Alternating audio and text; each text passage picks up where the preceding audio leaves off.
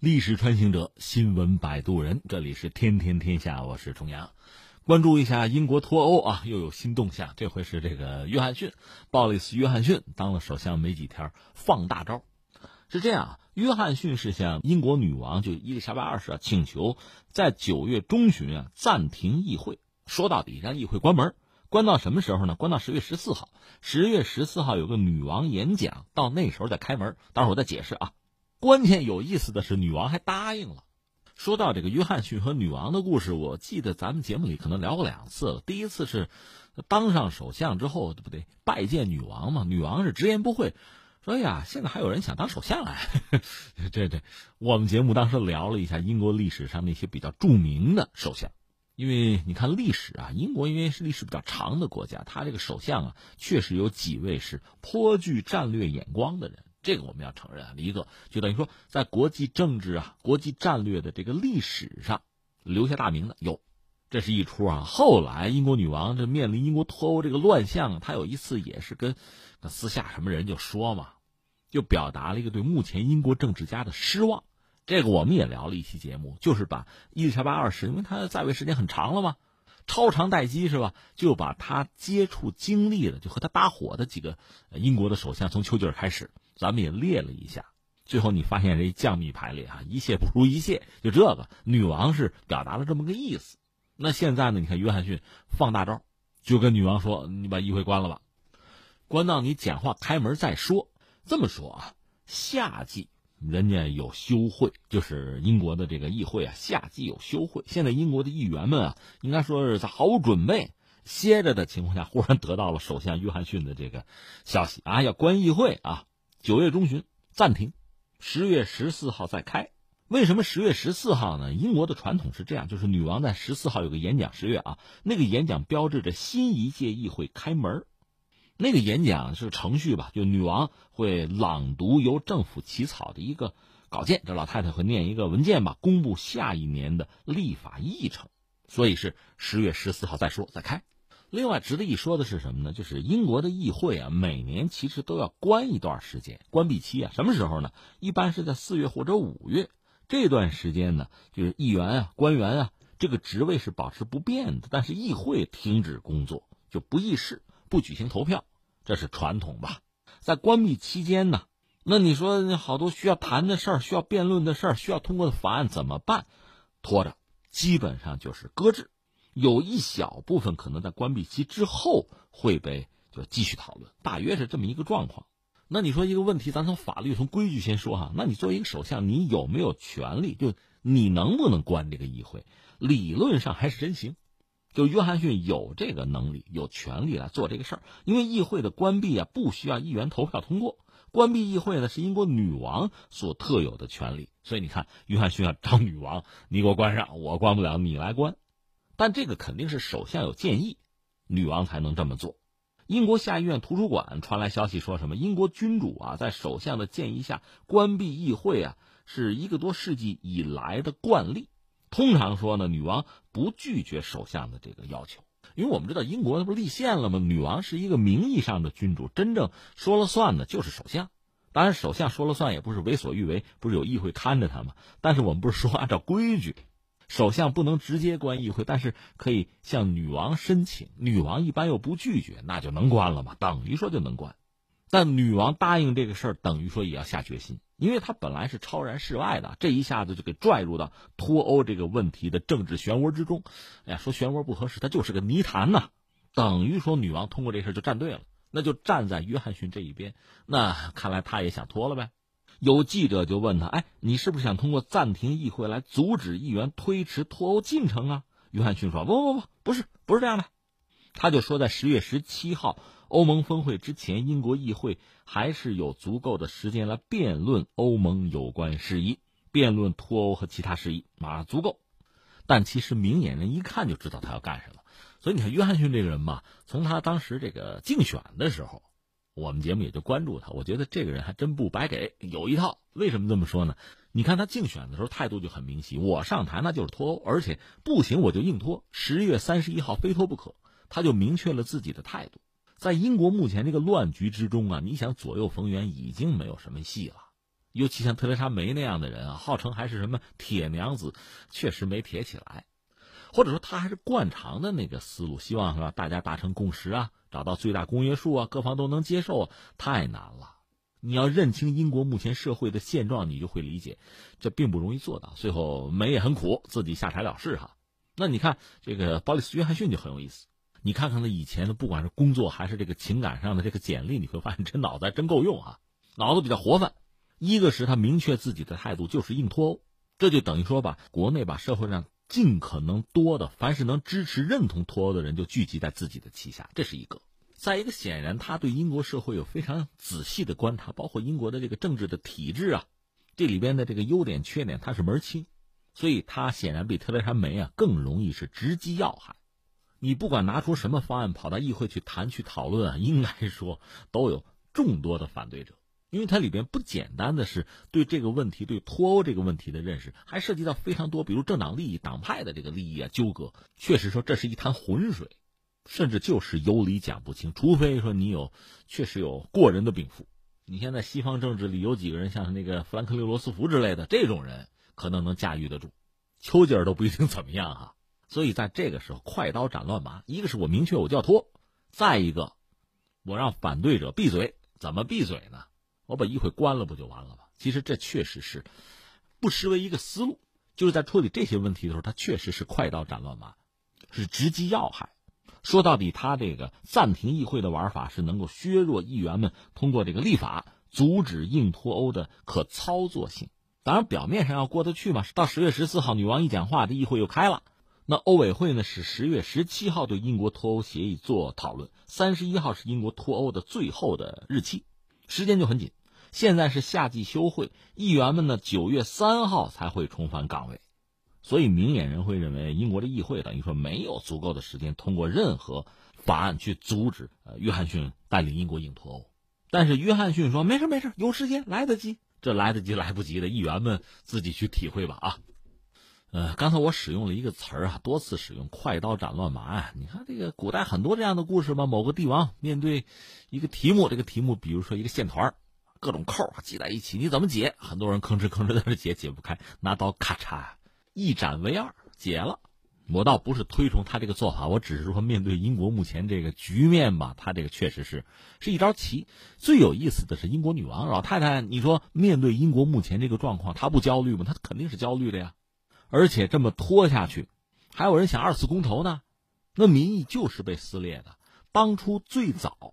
就脱欧公投的时候投票的，那支持脱欧的可能也就刚超过半数。你时间拖得越久，大家越焦虑、越惶恐，对脱欧的这个决策就越疑虑、就越质疑，甚至就反对，迟则生变啊。所以你看啊，一个按照规矩惯例，如果首相说咱把议会关一关吧，提这个建议，女王本身是不应该反对的。另一方面呢，女王从对英国未来的这个负责任这个角度考虑，恐怕也是希望这事儿还是早点结束吧。当然，目前我们知道，约翰逊要求暂停议会啊，推动硬脱欧，女王还批准，直接哈，英镑是跌了。另外就是大量民众上街了，反对他关议会，你这不政变吗？这不是，这已经闹起来。呃，这事儿先放在这，下面我觉得还有俩话题可聊啊，一个就是聊聊英国未来怎么办，然后这个议会啊，也值得聊两句。我先说两句这个议会啊，这真是堪称历史悠久哈。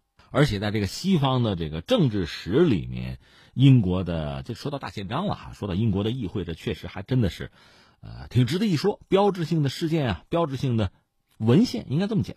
话说，在这个法国大革命二百周年那个庆典的时候，就是一九八九年吧，当时法国那个总统是密特朗，这主要是西方的嘉宾嘛，他就讲啊。我们出过一个人权宣言啊，这是人类捍卫人权史上第一份重要的纲领性的文件啊。我们法国人大，我们就是捍卫人类人权的先锋队呀。这是当时他这话很自豪嘛，二百周年嘛。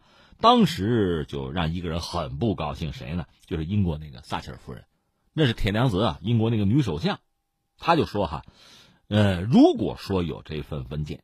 就是捍卫人权什么的，如果真有这份文件，那肯定是我们英国的大宪章啊，怎么可能是你们的呀？而且我们那个还早。英国我们以前也讲过啊，它是个岛国，所以一旦有外人，就外来者征服，就会给他带去一些这个文明的基因。不同的因素就是混搭吧，混合型的一种文明，有点像什么？你看那个考古那个地层一层一层的哈，每一层那个时间都不一样，这么摞着，像千层饼一样，一层一层往上摞，就这意思。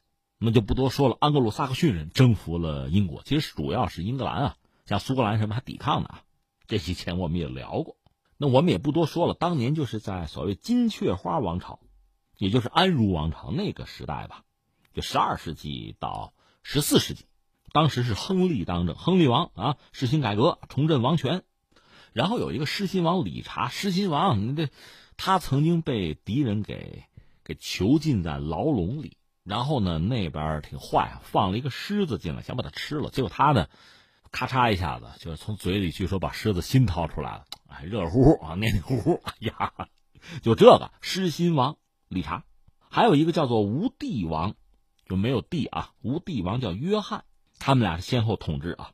当时英国王权弱化，一个是这个狮心王到处打仗，对国内建设其实没什么建树啊。而那个无帝王叫约翰呢，他是失去了英国在法国的大部分的领地，这加剧了国内的不满情绪。那他也没有钱儿想各种各样的办法去去捞钱，任意的没收附庸的领地。当时很多封建领主，封建领主有个什么权利呢？就他这一片地儿上，我的地盘上，我就是法官，我就是裁决你们打官司什么的有什么不满啊，跟我说，我给你们主持公道，这收费的啊。结果呢，这位约翰王搞了个巡回法院，这钱我收，这钱我来挣啊。另外，犹太人，犹太人那就榨光啊，榨干净啊。还有到什么程度？说这个英国当时有这个寡妇。就是丈夫死了，寡妇，寡妇可能能继承点遗产什么的，家里有钱，所以他就说：“你看啊，寡妇需要嫁人，你要是嫁人，我得许可，我许可你就交钱。”有的寡妇就急了，说：“我就一辈子不嫁，我不结婚啊！你不结婚是吧？不结婚，那得我批准，我许可也得交钱。”后来跟教皇什么也闹翻了，反正搞得真是孤家寡人。他在英国历史上是一个很有名的坏国王，就这个约翰啊，约翰一世吧。最后就是英国的贵族就跟他急了，众叛亲离了吗？我们就不再效忠你这么个烂国王了，对吧？甚至伦敦都给你占了。约翰一世到最后真的就是是没任何办法了，说你们要不提条件吧？你看怎么着？我这国王还想当下去吗？那贵族这边就说呢，咱们拟个文件，那立个字据。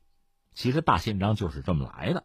据说签订的地点呢是伦敦郊区，叫做米尼米德一块草地，在那儿。时间是在一二一五年，一大帮贵族，贵族好多也文盲，也不识字儿，就找人写吧。你一言我一语，你说一条我说一条，一共凑了六十三条。刚才我们不是说了吗？你一寡妇要再嫁，交多少钱？这咱先说清楚，对吧？就全这些事儿，很具体，很没有章法，没有逻辑，就想一出是一出吧。六十三条，这个等于说对。王权是一个约束吧，但实际上这玩意儿弄出来也没什么意思。那个约翰很快就不认了，然后最后约翰死的也很蹊跷吧，就是出去打仗的时候，在一个什么修道院吧，吃了个什么水果，然后就稀里糊涂就死了。他死的时候把自己的这个小儿子，就实际上亨利三世啊，立为继承人，九岁。因为小孩嘛，当然有一些这个老臣帮忙，最终就是这个大宪章我们认，我们认，咱们按这个，别乱啊，别闹，所以大家也就各安其事了。这大宪章也就算是真的发挥它的作用了。那你说这英国议会就这么来的吗？当然还不是啊，这是开头啊。这个大宪章啊，调整了封建等级之间的关系，但是也没根本解决英王和这个领主和贵族之间的矛盾吧。到一二五八年，有一个贵族叫孟福，发动兵变。那个英王就亨利三世就签了一个叫《牛津条约》，就是国王按照习惯和众臣协商的原则来治理国家。那么国王呢有十二名宫廷会议成员，还有十五名诸侯代表，这是叫联席会议吧，在牛津举行，叫共商国事。这是牛津会议啊，就是一切权力是交给了少数的贵族，实际上这是贵族寡头统治啊。但说到底，人多了，不是国王一个人说了算啊。那你看，当年约翰一世签了大宪章，不愿意遵守啊；亨利三世这也不愿意遵守这个牛津条约呀，怎么愿意啊？所以后来一二六二年取消，撕毁，那贵族就公开的叛乱了，而且贵族还获胜。一二六五年一月，在伦敦有一个英国史上首次议会，这可就是议会了啊！有五个伯爵，十八个男爵，另外还有就每个郡有两名骑士的代表，每个大城市两名市民的代表参加会议。这就是英国议会制的开端了。这回是真的了啊！议会君主制由此算形成，这就是标志啊。亨利三世的儿子是爱德华一世，他继位之后吧，发动了对什么威尔士、苏格兰啊、法国的战争，那没钱啊，需要钱。一二九五年，搞一个由各封建等级共同参加的议会，人员组成呢，和刚才我们讲一二六五年那个一样。以后历届议会召开都是按这个比例，那这么来，所以这叫做模范议会，就标志英国等级君主制的形成。扯英国史啊，其实其实英国历史没什么意思，没有特别波澜壮阔的故事啊。这事儿摆在这儿，就英国议会就这么就开始了。而且不管怎么说，和法国比起来，还真是按照规矩来。你看法国开那个什么三级会议，最后就闹起法国大革命了。相形之下，英王还是聪明一点啊。那议会呢？英国是世界上最早建立议会和确立资产阶级议会制度的国家吧？议会算是英国政治里面的一个中心舞台，也是英国最高的立法机构吧？政府就是从议会里边产生，而且对他负责。他这个国会呢是两院制吧，就是上院下院呗。他的会议啊一般是固定地点，就是自有议会以来啊，一般是在伦敦一个很古老的建筑叫威斯敏斯特宫。也叫议会大厦，是在那儿开会。每年开会开两次吧。第一会期呢是三月末开始到八月初结束，大家得歇歇啊，这是天热，夏天了啊。然后第二会期是十月，我们讲十月十四号，女王不是有个讲话，然后开门吗？就是从十月十月中旬、十月底这个时候吧，一直到十二月圣诞节前结束。他这个上院呢不是选举产生的，就这议员啊，其实就是贵族院，就是王室后裔啊、世袭的贵族。啊，法律贵族啊，什么加权贵族啊，终身贵族啊，苏格兰贵族、爱尔兰贵族，就这帮人凑在一起，还什么离任首相，这都算啊。女王本身可以就临时的就封爵位的，另外议员死亡呢也无需填补，所以这个贵族院的议员的人数它就不定，而且上院的权力是一再被削弱吧，但是它应该是保留着英国最后的这个最高司法权。再就是下院，下院就是所谓平民院。这是选举产生了，就议员啊，他职权也比较多，主要就是立法啊、财政啊、监督政府这么几种权利。那作为首相呢，我们说这个约翰逊现在面对的主要的难题，也就来自这儿。他确实有一些这个利群体、有些党派就反对英脱欧，甚至反对脱欧，这是最让他头疼的。那说到这，最后我还得扯一句，就英国目前就是像约翰逊目前的这个这个困扰，这个选择呀。脱不脱欧是一方面，在整个世界大势大格局之中，英国扮演一个什么角色？和周边的一些国家，比如欧洲，另外和全球几个大国，比如中美，这个关系怎么处？这是他确实面对的一个大问题。说起来真的很感慨啊！呃，一八四零年到四二年是第一次鸦片战争，对吧？八月二十九号，一八四二年就是在南京江面康华利号军舰上，大清国的官员和英国人签了。南京条约当年叫江宁条约嘛，这个听听我们另一个节目，就是今天大不同啊，大家要仔细讲一讲，那是当年啊不堪回首的往事哈。我们就说当年对华打不打这一仗，就第一次鸦片战争，这个在英国议会就有激烈的辩论，最后算是微弱多数通过，还是要打和中国打仗。当时英国的外交大臣叫巴麦敦，也翻译成这个帕麦斯顿吧，他后来做到英国的首相，他是积极的推动对中国的战争。到他做首相的时候，又是英法联军第二次鸦片战争。他不说过一句著名的话吗？没有永远的朋友，也没有永远的敌人，只有永远的利益。维护英国的国家利益就是我的责任，这是他的话。那现在这个责任落到了鲍里斯·约翰逊头上，哈，现在首要的迫在眉睫的问题就是脱欧，铁了心要硬脱欧嘛。我们且看十月三十一号这事儿他怎么了啊？另外，早有英国的媒体指出，现在就是因为。中美是两个全球性的大国，英国的战略弹性已经是越来越小，被严重的削弱吧。所以，约翰逊的外交操作空间也被挤压的越来越小。很多英国人说，我们已经是个小国了，维护好和两个超级大国的关系，需要高超的战略平衡技巧啊。那么，鲍里斯·约翰逊能打多少分？走着瞧。